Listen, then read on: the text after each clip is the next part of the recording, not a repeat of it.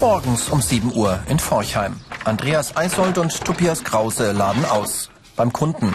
Farben, Leitern, Arbeitsbühne reintragen. Eine Privatwohnung kriegt einen neuen Schliff. Andreas ist 20 Jahre alt und lernt den Malerberuf im dritten Lehrjahr. Tobias als Geselle schafft schon seit zehn Jahren in der Firma. Mit Cuttermesser und Reißschiene schneiden die beiden eine Bordüre zurecht. Sie müssen exakt arbeiten, auf den Millimeter. Beim Tapezieren soll die Bordüre genau an der oberen Kante sitzen.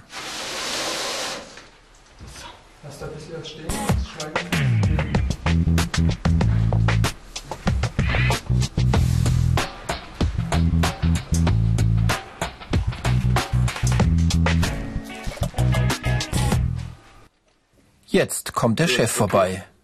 Also es ist bekannt, was zu machen ist. Maler und Lackierermeister Erwin Held schaut nach dem Rechten. Der Kunde wünscht eine Wandgestaltung mit geschwungenen Ecken.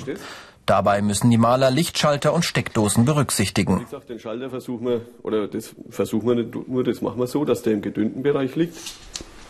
Die Ausbildung zum Maler und Lackierer setzt einiges an Fähigkeiten voraus.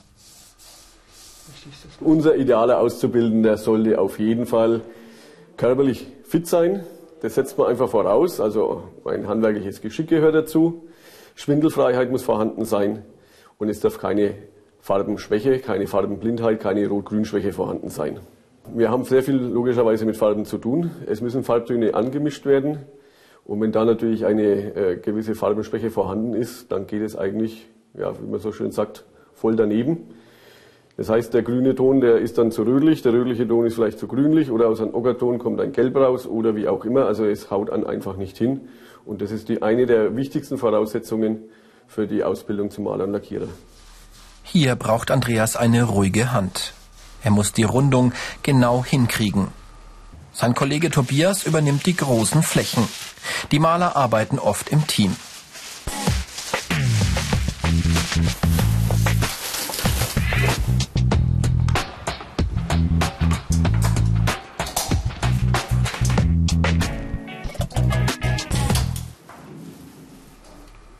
Eine perforierte Wappenvorlage im Sportheim Pinsberg.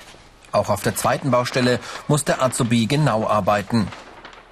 Der Schützenverein wünscht ein gemaltes Vereinswappen. Dazu benutzt Andreas einen Trick. Die Konturen auf der Vorlage hat er mit einer Nadel durchlöchert und kann sie nun mit Asche auf die Wand übertragen. Für die beiden jungen Männer ist das Maler- und Lackiererhandwerk ein vielseitiger und abwechslungsreicher Beruf. Es kommt mit Sicherheit vor und lässt sich nicht vermeiden, dass man jeden Abend mit etwas dreckigeren Händen heimkommt und mit Schmutz in den Haaren wird sich nicht vermeiden lassen. Aber das nimmt man gerne in Kauf. Es war mein absoluter Traumberuf. Ich bin froh, dass ich in dem Beruf, was ich unbedingt machen wollte, eine Lehrstelle bekommen habe, meine Prüfung in dieser Firma machen konnte und jetzt seit sieben Jahren hier weiterarbeiten darf. Mir geht es richtig gut, wenn man am Ende des Tages, am Ende der Woche sieht, was man so alles geschafft hat, gemacht hat und dass es auch den Kunden gefällt und auch einem selber, was man, wie man es ausgeführt hat. Die Ausbildung zum Maler dauert drei Jahre und setzt keine bestimmte Schulbildung voraus. Die meisten Lehrlinge haben den Hauptschulabschluss. Mehr Informationen dazu im Internet unter www.ichmachs.com.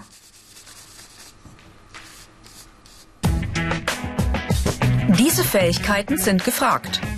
Schwindelfrei sein, keine Rot-Grün-Schwäche haben und körperlich fit sein.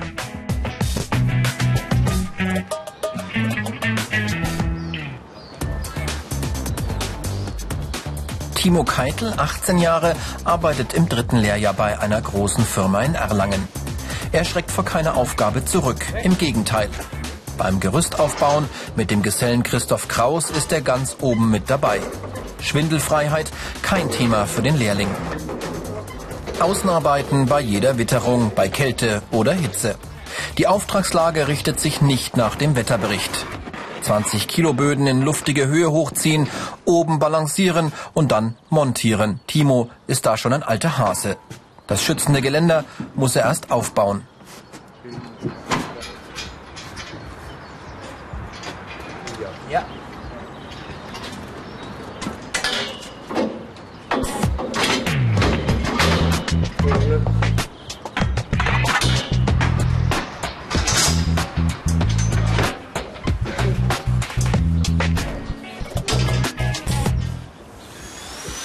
Dann geht's auf die zweite Baustelle. In einem Lagerraum die verspachtelten Zwischenräume der Rigipsplatten glätten. Das gefällt Timo weniger. Über Kopfarbeiten mit der schweren Schleifmaschine samt Staubsauger. Hier sind Muskeln gefragt.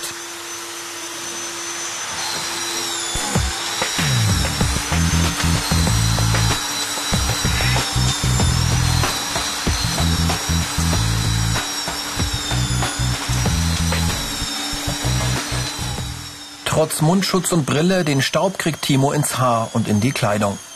Alles erst Vorarbeiten fürs spätere Streichen. Mit Acryl dichtet Christoph die Fugen ab.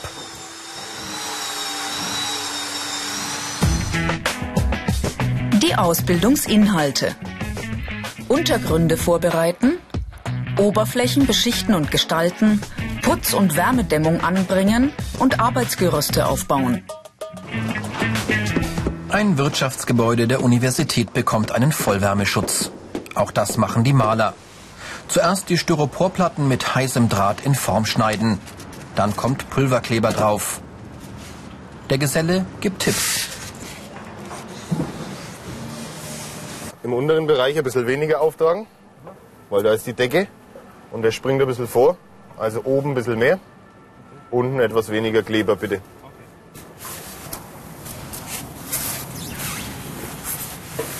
Ja, das Besondere bei unserem Handwerk ist, dass wir viel, vielseitige Sachen machen, dass wir sehr abwechslungsreich arbeiten und auch, dass man eben sieht bei unserem Job, was vorangeht. Also man sieht auch wie bei den Fassaden hier zum Beispiel, dass wirklich was geht an einem Tag, dass man viele Quadratmeter schafft, dass die Arbeit passt. Man ist immer in der frischen Luft. Im Winter ist es zwar ein bisschen kalt, aber im Sommer ist es recht schön. Die Maler-Azubis haben eine 40-Stunden-Woche. In Stoßzeiten werden die Arbeitstage schon mal länger. Dafür dürfen die Lehrlinge freitags früher gehen. Im Winter gibt's für die Firmen weniger zu tun. Im Sommer dagegen häufen sich die Aufträge. Dann fallen Überstunden an. Sie werden ausbezahlt oder können in der kalten Jahreszeit als Freizeit abgebaut werden.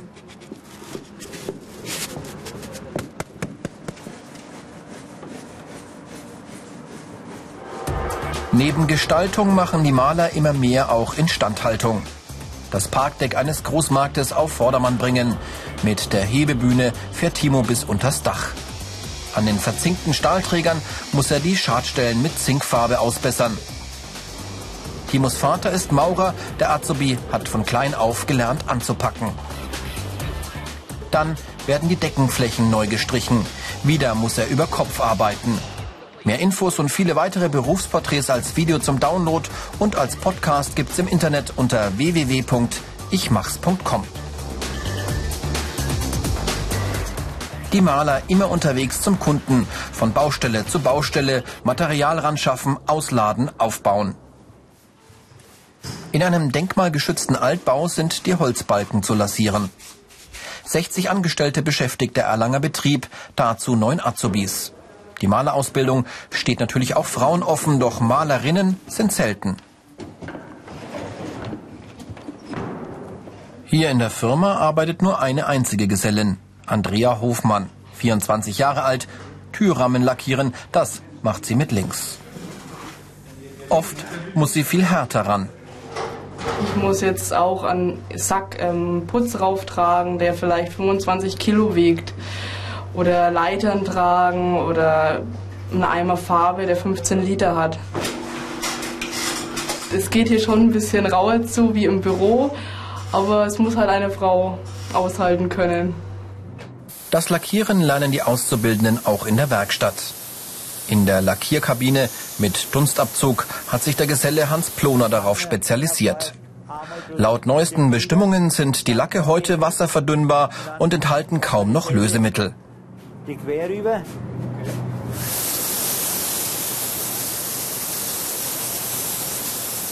Im Malerhandwerk gibt es aber auch Nachtarbeit oder Schuften am Wochenende. Für eine große ähm, Bäckerkette arbeiten wir nebenbei noch. Also jeden Donnerstag machen wir das so ziemlich, dass wir da nachts reingehen und die Filiale bleibt offen. Das heißt, wir können ab 18 Uhr da erst anfangen. Und da geht es ab und zu auch mal bis drei, vier, je nachdem, wie lang eben der Aufwand ist und was man alles machen muss, was für Arbeiten ausgeführt werden müssen. Und dafür hat man dann aber auch am Freitag frei. Die negativen Seiten.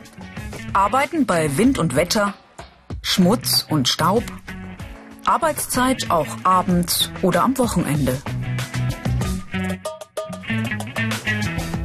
Der Firmenchef Peter Scholten schafft die Aufträge ran und verteilt die Aufgaben. Wir brauchen für die Baustelle Jahnstraße brauchen wir Dispersion. Und zwar nehmen wir ein bisschen Malerweiß, mhm. dann Abtönfarben dazu, zum Abdecken Klebeband, Folie und ein bisschen was zum Verputzen. Okay, alles klar. Den künftigen Azubis fühlt er genau auf den Zahn.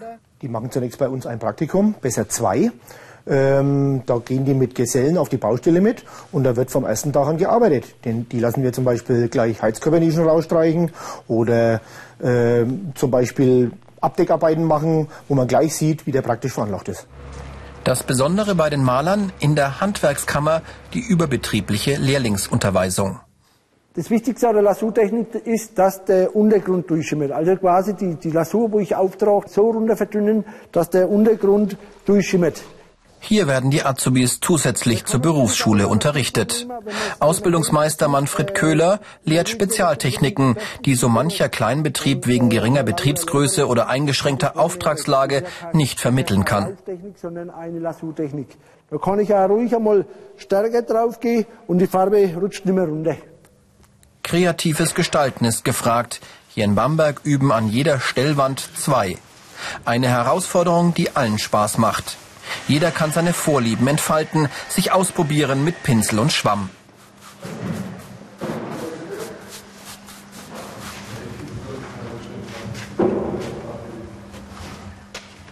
Spachteln oder Wickeltechnik. Im überbetrieblichen Lehrgang kommt die ganze Palette mal dran. Letzte Wiederholung vor der Gesellenprüfung. Das Schablonieren, ein Wandfries nach altüberlieferter Vorlage. Diese Technik unserer Vorfahren erlebt in letzter Zeit eine echte Renaissance. Den Schablonerpinsel, den tun wir abkleben, ein bis zwei Millimeter von den Borsten rausstehen lassen, aus dem ganz einfachen Grund, dass sich die Borsten nicht unter die Schablone biegen können oder drücken können. Dass wir schöne, scharfen, scharfe Kanten an der Schablone bekommen. In den drei Ausbildungsjahren machen die Azubis achtmal jeweils für eine Woche diesen überbetrieblichen Kurs der Handwerkskammer mit. Wer weiter weg lebt, kann im angeschlossenen Internat wohnen. Die Karrierechancen. Meisterprüfung, Fachberater in Handel und Industrie oder Betriebswirt des Handwerks. Andreas Eishold streicht im oberfränkischen Kirch-Ehrenbach die Fassade einer Gaststätte. Zusammen mit dem Gesellen Christian Trautner.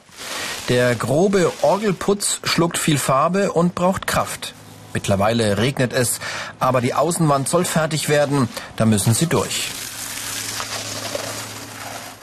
Am Feierabend zusammenpacken, einladen, zurück in die Firma, die Pinsel auswaschen. Bei den wasserlöslichen Dispersionsfarben geht das am Wasserhahn. Ein prima Gefühl, wenn das Tagwerk vollbracht ist.